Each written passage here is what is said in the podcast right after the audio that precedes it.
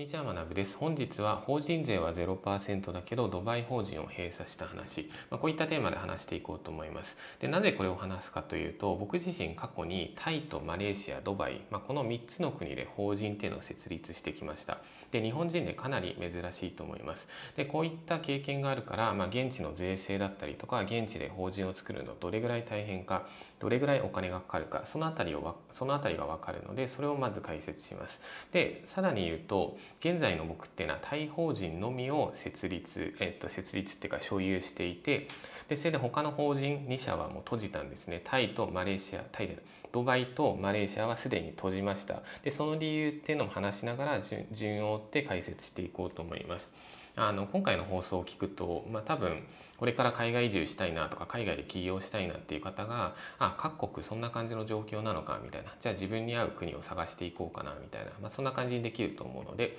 じゃあ早速やっていきます。でまず、えっと、最初に法人税率から話していこうと思うんですけど、えっと、結論から言うとタイが20%でドバイが0%でマレーシアが3%でマレーシアは3%っていうのはこれラブアンっていう島があるんですねでそこだけ3%ですでこんな感じで 20%0%3%、まあ、結構税率変わってくるんですけどあの、まあ、繰り返しなんですけど僕自身はまあタイ法人だけをあの残して他は閉じたんですね。でそこについてあの理解できるように順を追って話していきます。で最初にじゃあマレーシア法人から説明します。で先ほど言ったように、えっと、ラブアン島っていう島があるんですね。でここの法人税が3%です。で昔ここアフィリエーターとかにすごい人気だったんですよ。で僕自身が法人設立した時も、まあ、結構アフィリエーターの方は多分現地にいました。アフィリエーターとかあといわゆるその有料の教材、まあ、当時は情報商材って言われてたと思うんですけど有料情報商材とかあとは、えっと、個人でスクールをやってる方とか、まあ、そういう、まあ、いわゆるネットビジネス、まあ、ネットビジネスって言っても今って全部もうインターネット使わないビジネスないんであのないっていうかほとんどないじゃないですか、まあ、だからどれもネットビジネスだとは思うんですけどあのまあ何て言うんですか僕がマレーシアに法人を持っていた時代はそういった IT 系の方が集まっていました。でじゃあ結果なんで僕はこのマレーシア法人を閉じたかっていうとあの結論から言うと、まあ、ドバイの方が全然条件が良くなったっていうのは一つありますね。であの、まあ、でかっていうとマレーシア法人、まあ、3%じゃないですか。でドバイが、まあ、法人税0%、まあ、だから単純にドバイの方が安いと。で、えっと、維持費に関してはマレーシア法人の方が安いんですね。年間80万円ぐらい。でドバイ法人に関しては年間まあざっくり200万円ぐらいかかるので、まあ、だから売上がまあ小さめの人はマレーシア法人もありだとは思うんですけど、まあ、ただ、えっと、マレーシアってコロナ後コロナが流行ったじゃないですか。であれが流行った時に、まあ、マレーシア政府が多分金欠になったんですね。で金欠になって観光客とかどんどん減ってなんか政策があの時期からぐちゃぐちゃになっちゃったんですよ。でそれで僕自身これいまだにあの政府と、まあ、揉めるっていうかなんか僕のマレーシア法人ってまだ正式には閉鎖できてないんですね。でなんでこんなことになってるかっていうとなんかマレーシア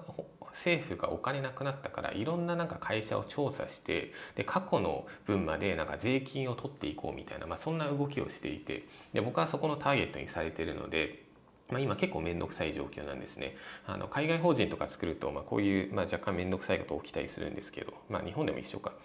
まあ、そんな感じであの何て言うんですかねまあ昔はマレーシア法人もすごいおすすめしていたし僕も全然いいと思ってたし使ってた時期もあったんですねしかもマレーシアってまあ日本からも近かったり、まあ、僕は今タイに住んでるんですけどタイからも近いんですごい便利なんですけどちょっとあの政策まあ政府系がちょっと微妙になっちゃったんで、まあ、それで今やめたっていうのが、まあ、一番の理由ですね。はい、そんな感じで以上がマレーシア法人の説明です。まあ多分分かざっくり分かったと思うんですけど、まずラブもう一回ちょっとまとめると、ラブアン島って場所だと3%で法人作れますと。で、昔は良かったんですけど、まあコロナ後から正直かなり国として微妙になったんですね。まあそこで僕は抜けましたと。あと僕自身の売り上げが上がったので、まあドバイに行った方がコスパいいから抜けたっていう、まあそういう理由もありますと。はい、で続いてドバイ法人進みます。これ法人税0%で、まあ、皆さん人気っていうか有名ですよね最近だと。であの昔はドバイって言っても日本人って言ったら多分与沢翼さんぐらいしか行ってなかった、まあ、そんな感じの国だったんですけど最近はドバイっていう国がクリプト系をすごい誘致していて、まあ、世界中のクリプト系の企業があそこに集まったりしていて、まあ、すごいいい感じなんですね。であの政策面とかあと国の設計都市の設計、まあ、スマートシティって言われたりもするんですけどドバイはマジで最先端もう国としてマジですごいです。でなんでこんなにすごいかっていうと国としてまだ50年ぐらいかなそれぐらいしか経ってないのであの要するに無の状態からスタートしてるからだから早いんですね。よく言われるのがアフリカの人とかってパソコンとか持ってないけどそれ飛び越えて皆さんスマホ持ってるじゃないですか。でドバイっていう国もそうであの今タイとかに住むと渋滞とか激しいんですよ。でも渋滞って道路をうまく作ると回避減らすことはできるんですね。でドバイっていうのは信号がほとんどなくてあのめちゃくちゃその快適にドライブできるんですよ。だからみんなめちゃくちゃ飛ばすからそれ危ないっていうのはあるんですけどでも渋滞がないからドバイってもうなんか車移動がすごいあの気持ちいい。まあ正確に言うと僕の場合はタクシー移動する時にタクシー飛ばしすぎるんで速すぎて怖いっていう気持ちになっちゃうんですけどドライブ好きな人はま気持ちいいと思います、まあ、そんな感じですいません。ちょっと話ずれちゃったんですけどあのドバイ自体って国は素晴らしいんですね。で素晴らしくて法人の制度もめちゃくちゃ素晴らしいです。えっと、まず法人作るにはライセンスを取らなくちゃいけなくてこれがま安い地域によって違うんですね。例えば日本に例えると千葉県でライセンスを取る東京都でライセンスを取る北海道でライセンスを取るみたいなドバイっていうのはユナイテッドアラブ、えっと、エミレーツか UAE っていう国があって、まあ、それの一つの、まあ、都道府県みたいな感じでドバイっていう地域があって他にはアブダビっていう地域が有名だったりするんですけどでドバイの中にもいろんなまあ細かい地域に分かれていてそのどっかの地域で法人を作るんで法人のライセンスを取るんですね。で一番有名なのが DMCC っていうところで、まあ、ここちょっと高いです。で僕は最初こう DMCC に作りました。で年間の維持費が100万ちょいぐらいだったかなそれぐらいですね。で僕の友人とかめっちゃ安い場所で作っていて年間50万とかかな、まあ、それぐらいでいけたりもします、まあ、だから節約したい方は年間の法人の維持費50万ぐらいでいけてでプラスで、えっと、ドバイ法人基本的に会計は必要ですね。あの会計っていうか、まあ、決算ですよね。会社売上とか作ったらまあ、やんないといけないじゃないですか。これだけ売り上げ立ちましたみたいな。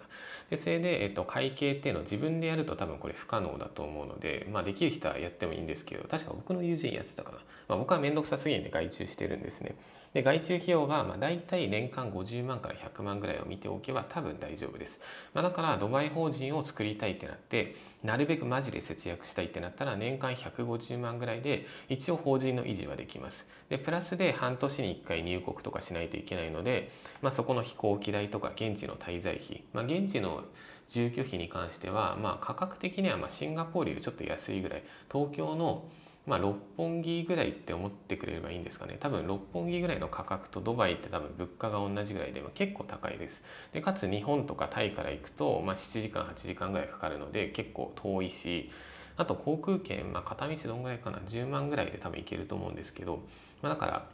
まあ、今言ったのがまあ必要なコストって感じですね。で僕自身まあドバイ法人今閉じたんですけど、まあ、一番の理由閉じた一番の理由としてはあのシンプルに僕の売り上げが下がったからですねあの一回ちょっとあの、まあ、当時は気づいてなかったんですけど後から振り返ると僕のメンタルがちょっと問題が起きていて、まあ、精神的な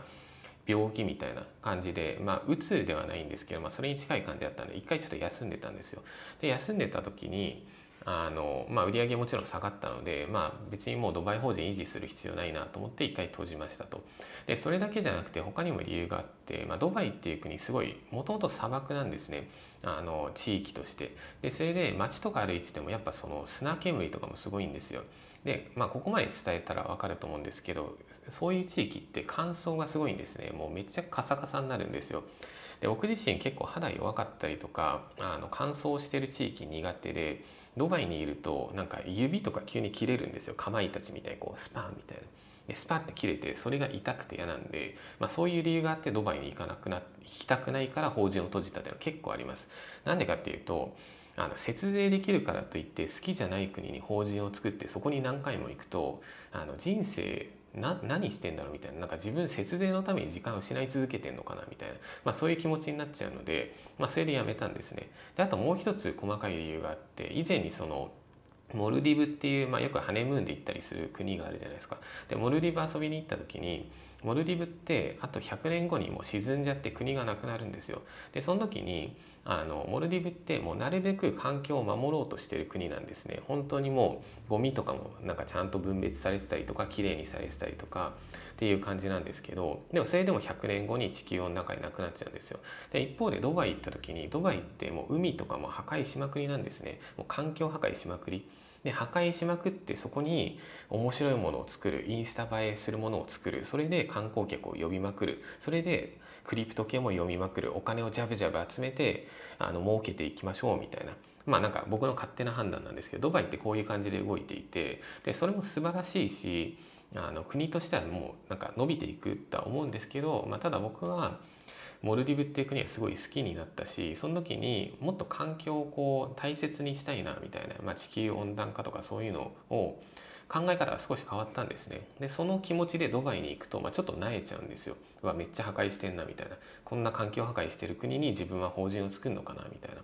まあなんか法人作るってことはその国の税制に貢献するわけじゃないですか、まあ、そういうなんかあの感情的な理由もあって、まあ、ドバイ法人も閉じようってまあ決意した、まあ、正直年間の維持費そんな高くないんで維持しておくっていう選択肢もあったんですけど、まあ、閉じたって感じですね。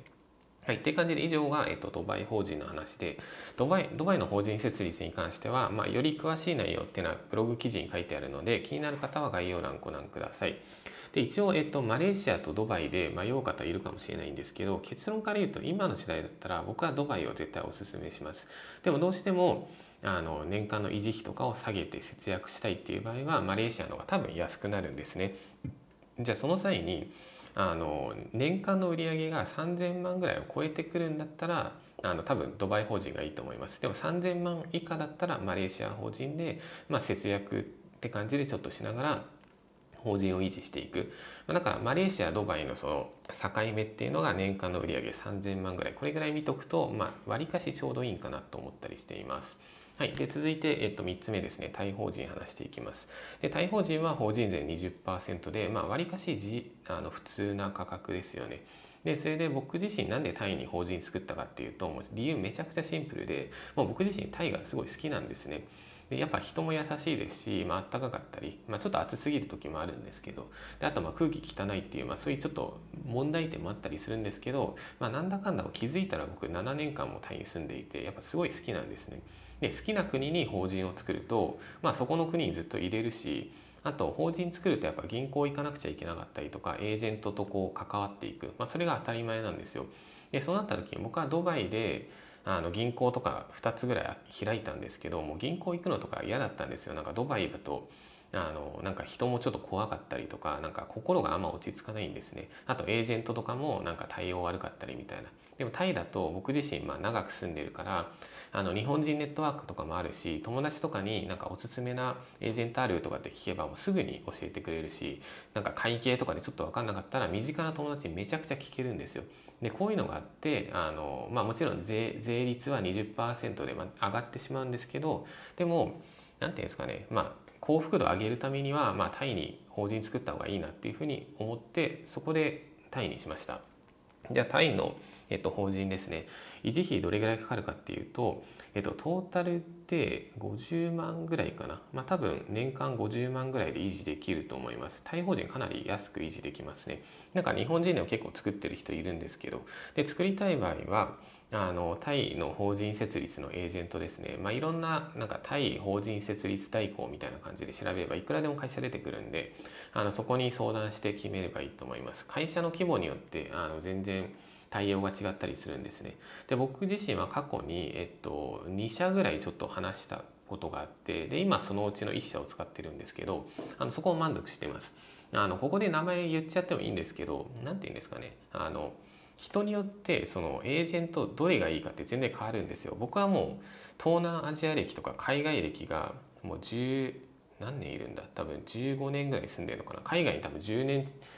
12年ぐらい住んでるので、まあ、僕はもうめちゃくちゃ慣れてるから僕はエージェントとかを使う時になるべく安くて場合によってはもう英語とかも使うからあのそういう感じで選んだりしてるんですよ。でもこれ聞いてる皆さんが仮に大法人作るってなった時にまあ自分初めてだしもっとサポートいい場所がいいみたいなちょっと値段上がっちゃったとしても安心を買いたいって人もいるじゃないですか。なんかそういう場合はまあググった時にエージェント調べてそこであのメールすれば、まあ、話のアポ設定できるのでそこで選んでいくのがいいと思います。